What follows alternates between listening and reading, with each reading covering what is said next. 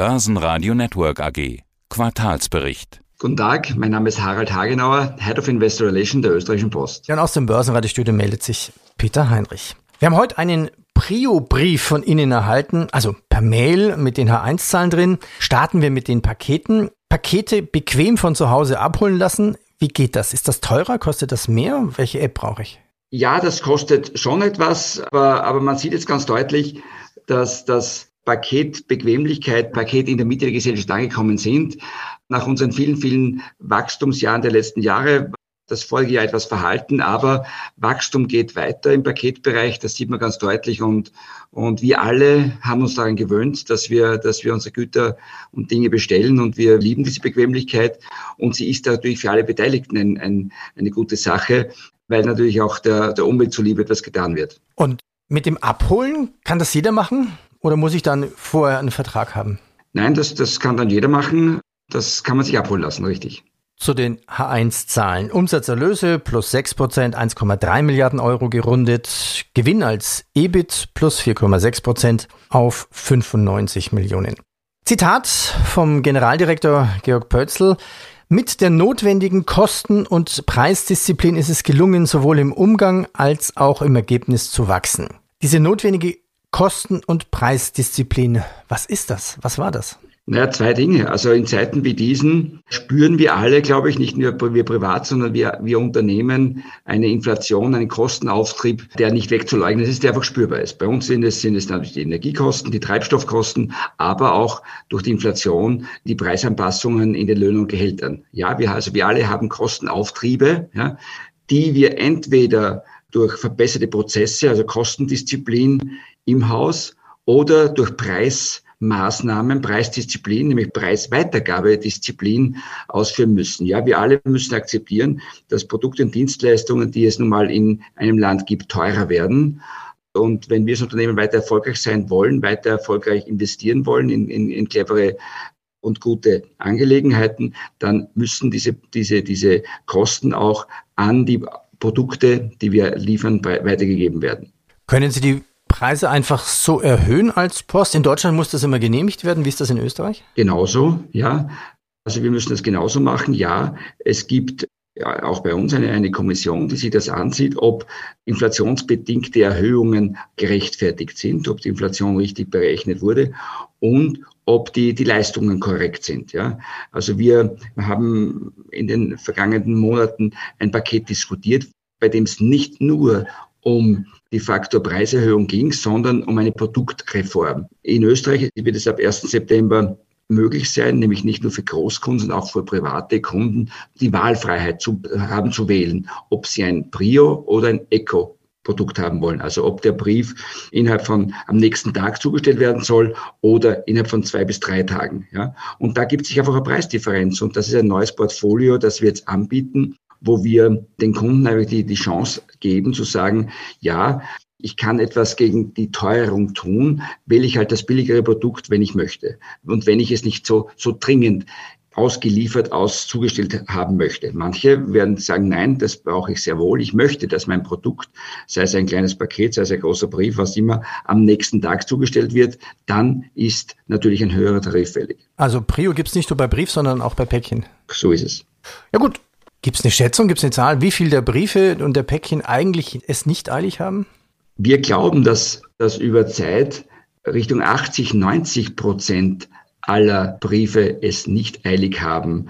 Und da meine ich jetzt gar nicht mal den Brief vom Finanzamt oder den Brief von einer Parkstrafe. Ja, der kann euch zwei Tage länger dauern, glaube ich. Es wird viele, viele Kunden geben, denken Sie normale Kontoauszüge, die Sie bekommen, wo es wirklich vollkommen egal ist, ob der Brief am Montag oder Mittwoch bei Ihnen im, im Briefkasten landet. Also viele Versender haben schon diese Überlegung, ist das wirklich ein, ein dringendes Produkt, das ich senden möchte, oder ist es egal, ob es zwei, drei Tage dauert? Und wenn es günstig ist, ist es ja noch ein Argument mehr. So ist es. Nochmal zurück zur Inflation. Die österreichische Post ist es seit 2013, glaube ich, am türkischen Paketdienstleister Aras Cargo beteiligt. Türkei hat eine ganz andere Inflation, viel höher. Wie ist das dort? Wie ist die Lage dort? Das ist, also wir, wir jammern über Inflationsraten, die irgendwo zwischen 7, 8 Prozent oder in der Spitze 10 Prozent betragen haben. Das ist in der Türkei nicht der Fall. Dort gibt es Inflationsraten, die je nach Quartal zwischen 30 und 100 Prozent ausmachen. Also das ist ein, ein, ein ganz anderes Umfeld, das natürlich die Preisauftriebe, die, die Kostenauftriebe und natürlich auch die, die Währungsturbulenzen verursacht. Und wir haben damit gewissermaßen ein bisschen Volatilität in die, in die Bilanzierung bekommen, ja, denn wir müssen in der Türkei alle Umsätze und alle Ergebnisse schlussendlich dann auf den letzten Kurs des Quartals umrechnen. Das kann es also, also quasi Verschiebungen und Abwertungen geben. Aber wir sehen auf der anderen Seite ganz deutlich, dass unsere Mannschaft, unsere, unsere Unternehmen in der Türkei dies sehr gut managt. Ja, die sind es gewohnt, dort Kostensteigerungen sehr rasch in deren Produktpreispolitik einfließen zu lassen und haben es schlussendlich geschafft, ein Paket Volumensteigerung in eine Umsatzsteigerung, auch in Euro in eine Umsatzsteigerung und auch in einen, eine sehr gute Ergebnismarge von, von um die 10 Prozent umzusetzen. Das ist etwas, wo man, wo man umgehen lernen muss. Das kennen wir in, in Westeuropa nicht, diese Inflationsraten, aber die türkischen Kollegen konnten das ganz gut managen. Das ist aber eine Frage, lässt man so einen Gewinn in einem Land oder wird es dann letztendlich nach Österreich transferiert? Ne? Das ist ja auch eine solche Entscheidung. Richtig, und, und natürlich ist es das Gebot der Stunde, monatlich seine Cash-Bestände auch in, in Hard Currency zu haben. Denn man will ja auch in diesem Land dann irgendwann wieder investieren und dann ist es klug, wenn man größer 50 Prozent der Cash-Bestände auch in Euros oder in Dollars besitzt. Und allalong möchte man ja am Ende des Jahres auch eine Dividende aus diesem Geschäft erzielen und daher ist es auch dort klug, ständig einen gewissen Anteil oder einen größeren Anteil der Erträge in Hard Currency umzuwandeln. Ja, und nicht in eine Währung, wo die Inflation wegläuft. Korrekt. Zurück nach Österreich, so ein bisschen Deutschland. Deutschland ist in der Rezession, Schlusslicht Europas, vielleicht sogar Schlusslicht der ganzen G20. Wie ist das in Österreich? Spüren Sie eine nachlassende Konjunktur? Merkt man das vielleicht durch weniger Pakete oder so? Wir sehen es an zwei Dingen. Bei den Paketen interessanterweise nicht. Wir sehen sehr gute Paketmengensteigerungen, aber das Wachstum kommt aktuell aus von chinesischen Plattformen, chinesischen Anbietern. Das ist ganz interessant. Also wir, wir sind ja ein, ein, ein, eine, eine Region in Österreich, wo traditionell der überwiegende Teil aller Pakete von großen deutschen Versandhändlern kommt. Ja. Und Viele davon geht es nach wie vor gut. Paketmengen werden versandt, aber das Wachstum kommt von internationalen Playern und gerade in, im letzten Quartal, im letzten Halbjahr kam sehr viel Wachstum aus chinesischen Plattformen hinzu. Das war vorher nicht der Fall. Und das, und, und das sind halt kleine Pakete, kleine Mengen, kleine Beträge auch, aber das ist ein neuer Trend, der jetzt aufgetaucht ist. Ich denke, das hat sehr wohl etwas mit der inflationären äh, Situation zu tun, dass manche Leute sehr wohl auf, auf, auf Billigprodukte ausweichen. Mhm. Das, also, das sehen wir im Paketmarkt. In einem zweiten Markt, Markt sehen wir sehr wohl Schwäche des stationären Handels oder konjunkturelle Dellen. Das ist der klassische stationäre Versandhandel. Es gibt mittlerweile einige Händler im Bekleidungsbereich, auch in anderen Bereichen, Baustoff und, und, und im Bereich von, von Möbelhändlern, die sind in Schwierigkeiten, auch in Konkursen. Ja. Und das sind Kunden für uns, die dann ausfallen und keine Werbung keine Flugblattwerbung mehr schalten. Ja. Flugblätter sind ja bei uns ein sehr, sehr beliebtes Mittel, gerade im Lebensmittelhandel, auch im, im, im breiten stationären Handel wie, wie bei die ganze Möbelindustrie, um auf Aktionen und spezielle Angebote hinzuweisen. Und wenn hier der eine oder andere Kunde nicht mehr im Markt ist, fällt er für uns aus und, und das sehen wir aktuell. Also wir sehen eine Bereinigung in einigen Segmenten. Wir sehen Konkurse von einigen klassischen Versandhändlern. Wie ist eigentlich die Konkurrenz in Österreich von Amazon? Also in Deutschland wird, ja, werden die grauen Fahrzeuge auf den Straßen immer mehr, die selber ausfahren. Wie ist das in Österreich? Sie sind da, sie sind aber stabil geblieben. Ja, wir, wir haben es geschafft durch, glaube ich, sehr wohl gute Preis-Leistungsqualität, gute Versorgungsdichte in Österreich, Amazon als größten Kunden zu halten. Ja, in Ballungsräumen, gerade rund um Wien, versucht Amazon durch eigene Logistik selbst zuzustellen. Aber grosso modo ist unser Portfolio wachsend. Wir hatten gerade jetzt im, im ersten Halbjahr ein Paketwachstum in Österreich von neun Prozent. Ich glaube, das ist angesichts dieser Situation sehr gut und, und, und erstaunlich. Und ja, es, es kann nur durch hohe Qualitätsdichte gehalten werden. Denn die Gefahr, dass jemand sagt, er möchte das Paket selbst zustellen, gibt's immer. Ja. Wir halten natürlich dagegen und, und können gerade in, am ländlichen Raum sehr wohl punkten, weil so, so gut und so günstig wie wir äh, wird niemand zustellen können. Aus zeitlichen Gründen vielleicht bitte noch einen kurzen Überblick von Ihnen zu den Divisions Paket, Logistik, Brief und Werbepost und Bankgeschäft Bank 99. Ja, also wir haben drei Divisionen. Briefdivision steht natürlich volumstechnisch unter Druck. Da erwarten wir auch fürs gesamte Jahr leichte Umsatz- und Ergebnisrückgänge.